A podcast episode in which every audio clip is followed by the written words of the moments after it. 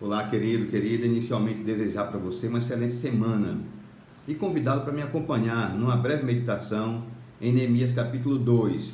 O texto diz que Neemias estava com profunda tristeza de coração. E a tristeza de Neemias se dava por algumas razões.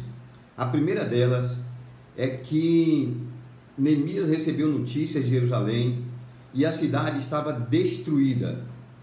Os muros derribados, as portas queimadas, havia pobreza, havia injustiça, havia quem explorasse seu irmão, e isso produziu profunda tristeza no coração de Neemias.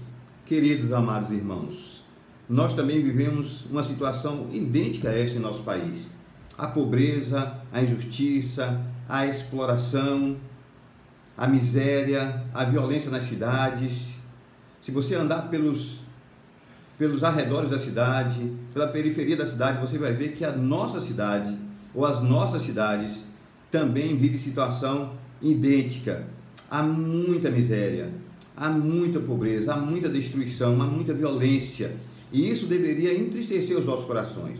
Mas a segunda coisa que leva tristeza ao coração de Neemias é que ele reconhece que tudo isso é consequência do seu pecado do pecado da sua casa, do pecado de Jerusalém, do pecado de Israel. Ele diz que, e ele confessa a Deus o seu pecado.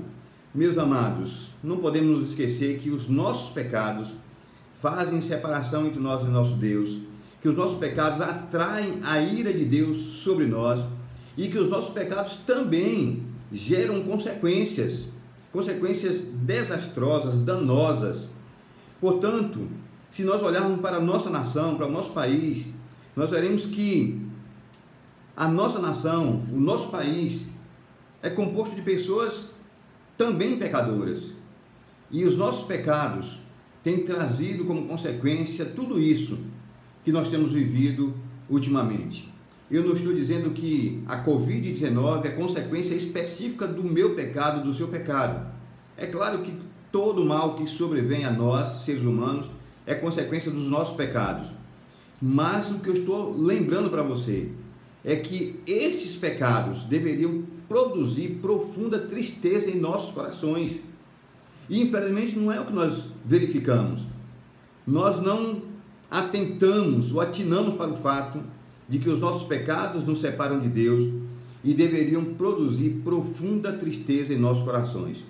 Terceiro lugar, queridos, deveria produzir profunda tristeza em nossos corações, a insensibilidade espiritual do nosso povo.